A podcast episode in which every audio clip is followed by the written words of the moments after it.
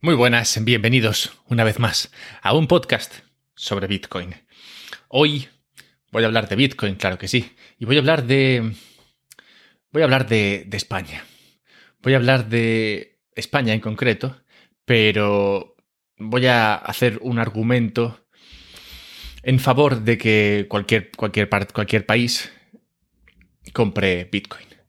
Al final creo que todos deberían plantearse la posibilidad de adquirir Bitcoin para sus reservas y como yo se lo planteaba también Balaji, Balaji es un, personaje importante dentro de todo el tema cripto, creo que fue CFO de, de Coinbase durante un tiempo y el otro día escribió un artículo hablando de cómo India que recientemente había propuesto prohibir Bitcoin, como tantos otros en su, día.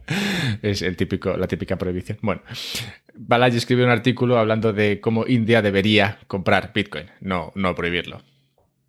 Y bueno, me leí el artículo, es interesante, hay ciertos aspectos que aplican más a la India que a España, por el mero hecho de que India, bueno, tiene unas circunstancias distintas, en plan son mil millones de personas, ¿vale? Eso es, bueno, mil y pico, mil quinientos, no, sé, una variedad de personas. Eh, y claro, claramente eso hace que, que como potencia ya sea bastante distinto de, lo que es España, pero hay ciertas cosas que creo que se aplican a España y, y por eso quería hacer este, este podcast, hablando de por qué España debería comprar Bitcoin. Bien, habiendo dicho eso, ya sabes que esto lo hago gracias a vosotros, que me apoyáis en el Patreon, patreon.com barra un podcast sobre Bitcoin. Podéis ir ahí y donar algo de dinero. Tampoco tiene por qué ser una, una fortuna, ¿sabes? En plan, pueden ser 5 euros o puede ser algo más si te sientes generoso.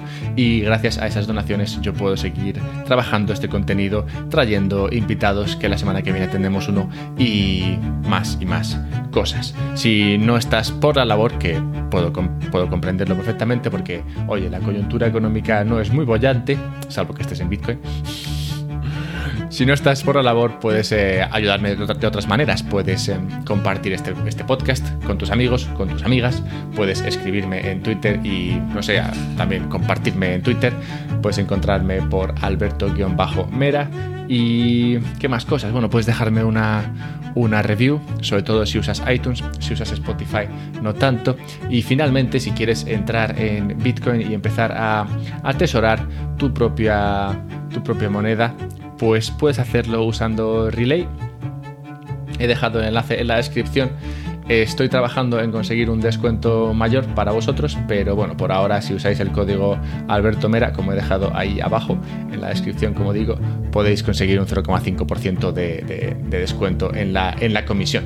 Y tened en cuenta que para usar Relay, Relay funciona con transferencia, no hay que hacer el Know Your Customer y, eso, es una ventaja. La desventaja es que esa transferencia tiene que ir a Suiza, de modo que si usáis un banco muy tradicional, igual os cobran 5 o 8 euros por la transferencia.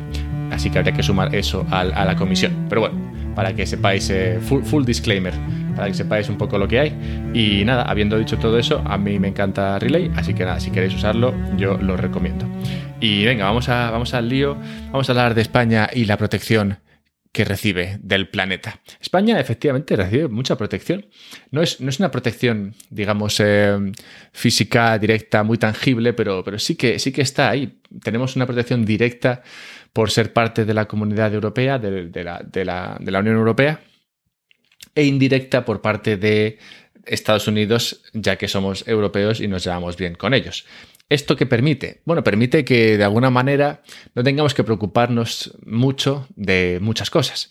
Por ejemplo, nos permite tener un ejército que, y, una, inversión en defensa que no es, no es muy elevada. De hecho, dentro de, Europa, el único, el único, ejército un poco serio sería el, francés. Los demás eh, no, no, no tendrían ejércitos demasiado potentes para una situación mm, bélica que no digo que se vaya a producir, pero oye, que nunca se sabe. Y más allá de la protección digamos, física, estaría la protección económica que viene por pertenecer a la, Unión Europea, lo cual, bueno, nos da, nos permite usar una moneda que vale más que la que tendríamos que, que la que usaríamos si no estuviésemos en el euro, lo cual, bueno, tiene sus propias eh, desventajas, pero es verdad que, que, por otra parte, bueno, tiene ciertas ventajas, como digo, ya que nos permite el comercio libre con toda la Unión Europea, nos permite acceder en su día a un montón de préstamos y, demás que nos permitieron mejorar nuestras infraestructuras. Total, que España está bastante, bastante protegida. Y, eso creo que es parte del problema que ha hecho que, digamos, se sienta España demasiado cómoda y no invierta en, sí misma. Pero bueno, ya hablaré de eso un poco más eh, adelante. El problema de de estar tan protegida y tan cómoda es que se arriesga a, bueno, primero a esos, eh, a esos posibles problemas que podrían venir por parte de, bueno, agresiones físicas, agresiones monetarias, pero podría ser simplemente algo mucho más eh, sutil, como podría ser simplemente el perder acceso a plataformas digitales, que tampoco son plataformas que controle España. Estas plataformas digitales, como sabéis, en su mayoría vienen de Estados Unidos y están controladas de tal manera que, oye, si un día deciden deciden eh, cortar el acceso a alguien, pueden hacerlo. De hecho, que cortaron el acceso al presidente de Estados Unidos. O sea que no, debería ser muy difícil que por eh, alguna razón, quién sabe cuál, pudieran decidir eh, cortar el acceso a un país o a una serie de ciudadanos de un país. Bueno, a donde voy es a que España, como participante global, económico global, no tiene la posibilidad de usar una serie, usar digamos, sistemas descentralizados y como tal está expuesto a que esos, esos eh, gerentes de los sistemas centralizados de alguna forma les ataquen o les permitan usar esas plataformas, lo cual impactaría claramente en, eh, en la economía y en el comercio de, de, España directamente. Por eso, por eso es interesante que España empiece a apoyar sistemas descentralizados.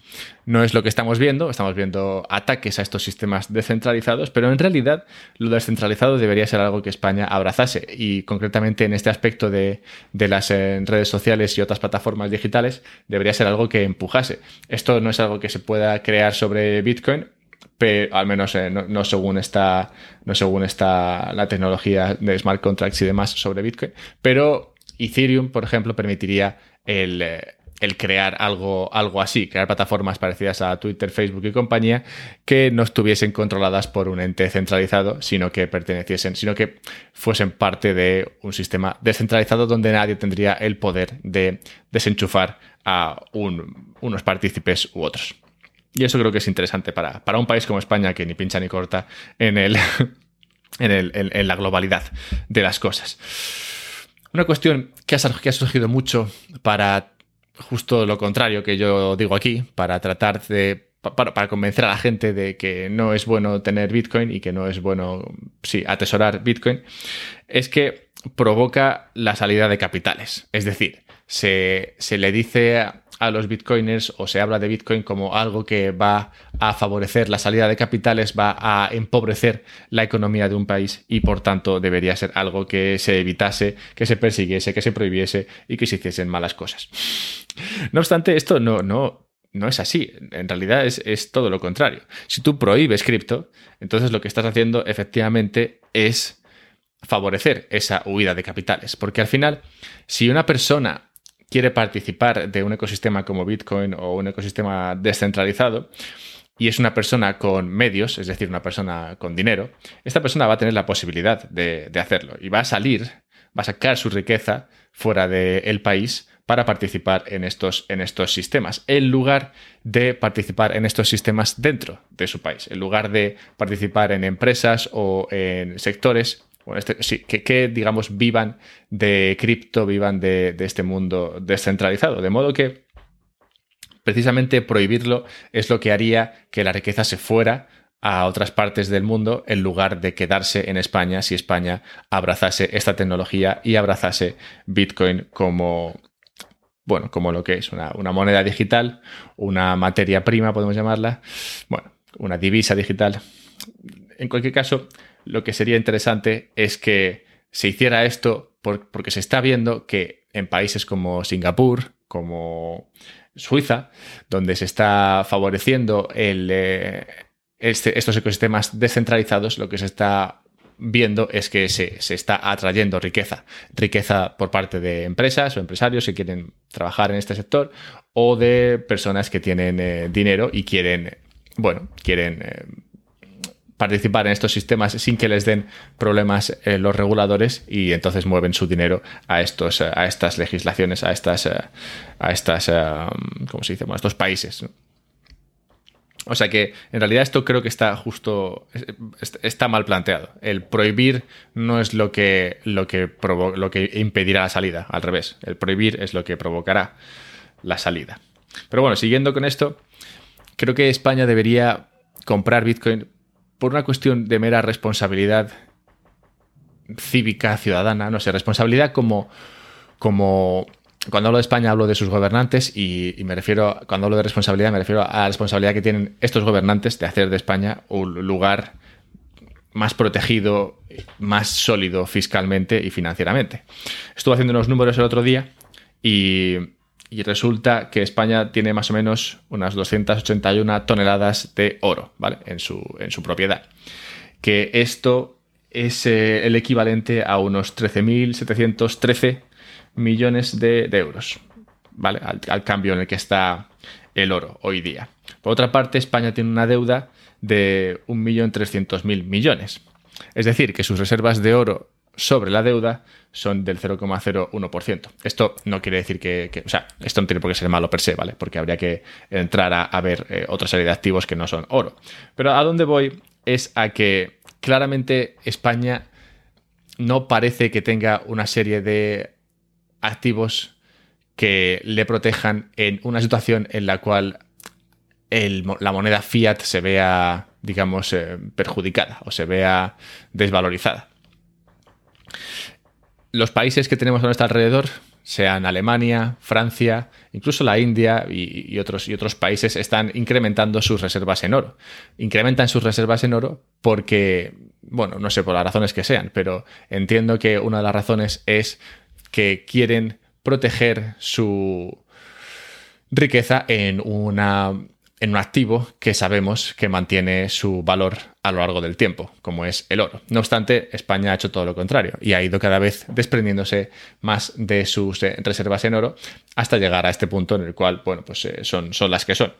Y esto me parece una irresponsabilidad por parte de los gobernantes. Ya sé que no vas a ganar elecciones nunca diciendo que piensas eh, incrementar tus reservas en oro. Esto no es algo que a la gente le interese. No obstante, si tú tuvieras un país donde tus reservas en oro fuesen magníficas, claramente en comparación a lo que tienes en deuda y demás, claramente sería un país fuerte, sólido, y un país donde en un momento de inestabilidad saldría adelante sin ningún problema. Todos pensamos, o creo que todos somos de la misma opinión, cuando pensamos que si mañana hubiese un periodo de inestabilidad, que puede ser económica, puede ser eh, militar o lo que sea, yo, yo, pienso, y creo que piensan más conmigo, que, por ejemplo, Suiza, Israel, Estados Unidos, Alemania, Francia, Inglaterra, países del norte de Europa, esos yo creo que, hombre, lo podrían pasar mal o bien, regular, pero, pero no lo pasarían tan mal como en España.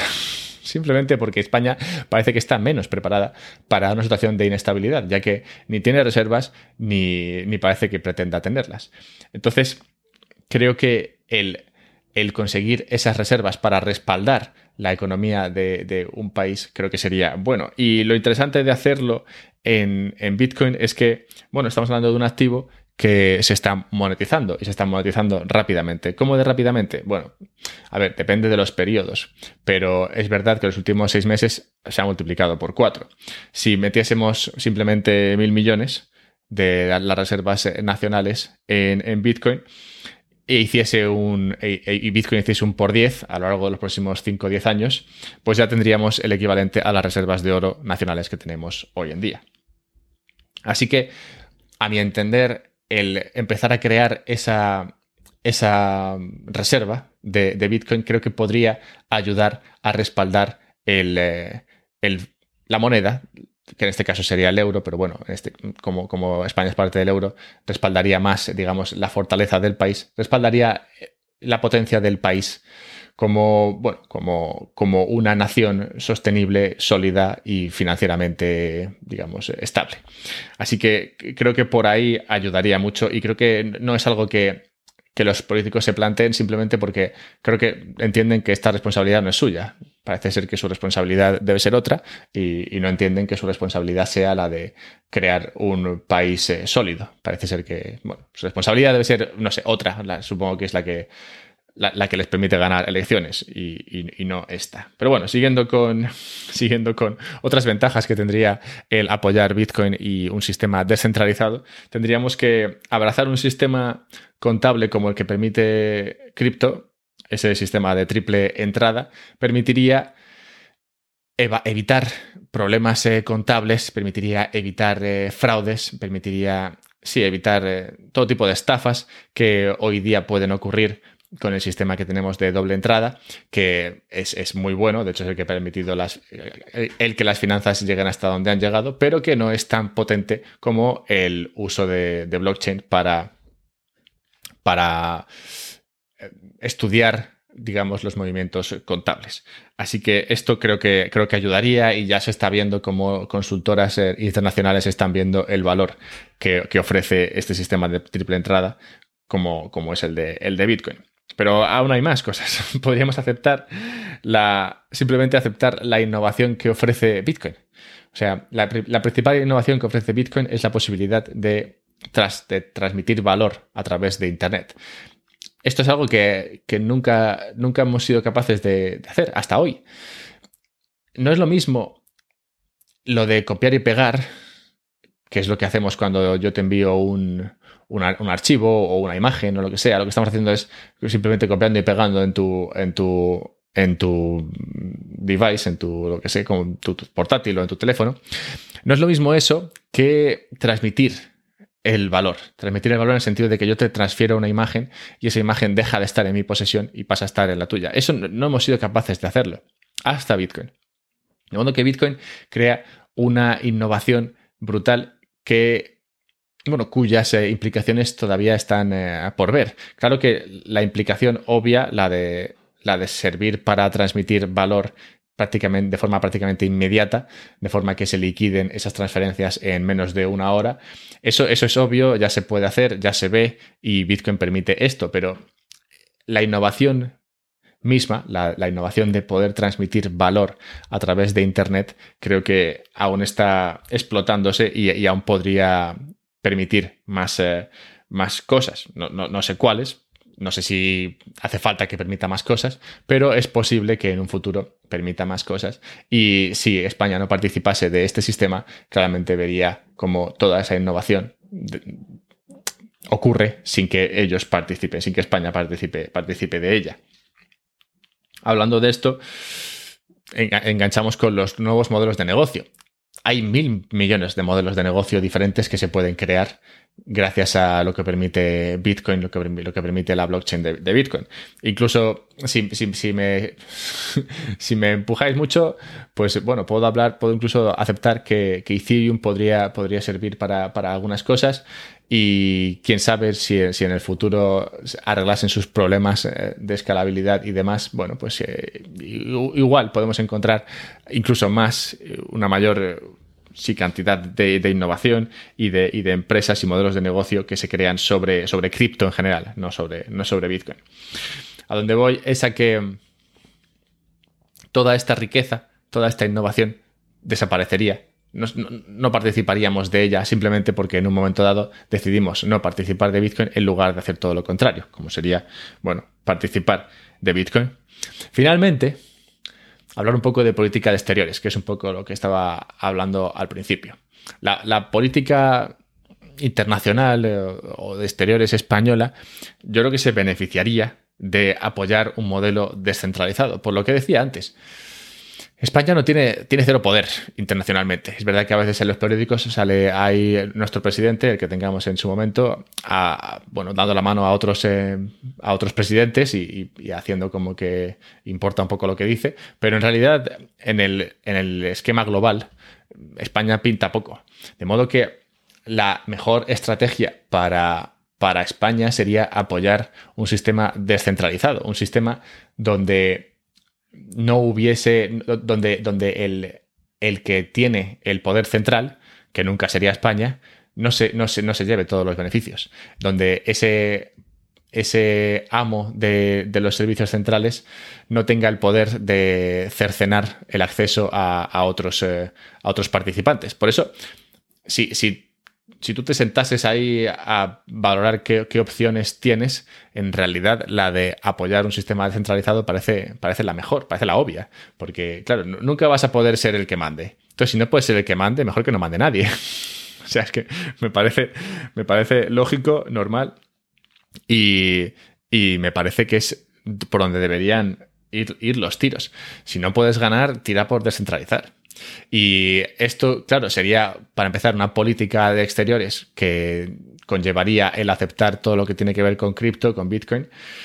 Y para seguir, llevaría a que fuese más fácil aceptar el empezar a crear una reserva de Bitcoin en, en las arcas nacionales. Lo cual, como digo, creo que sería muy bueno para cualquier momento de inestabilidad al que, podamos enfrentarnos. Incluso, incluso en cuestiones como la del COVID. Viene lo del COVID, se gestiona fatal y, y, luego necesitas eh, hacer frente a una serie de pagos en los cuales te has metido. Bueno, pues eh, si ya te has metido en ese jaleo, si ya lo has hecho mal y vas a tener que hacer frente a esos pagos, el no tener esa capacidad financiera te impide el poder hacer frente a esos pagos. O sea que estás tomando decisiones erróneas y encima te estás metiendo en un lugar en el cual no, del cual no puedes salir porque no tienes medios para hacerlo. Mientras que si tu situación financiera fuese otra, fuese una mucho más desahogada, entonces sí podrías hacer frente incluso a tus malas decisiones.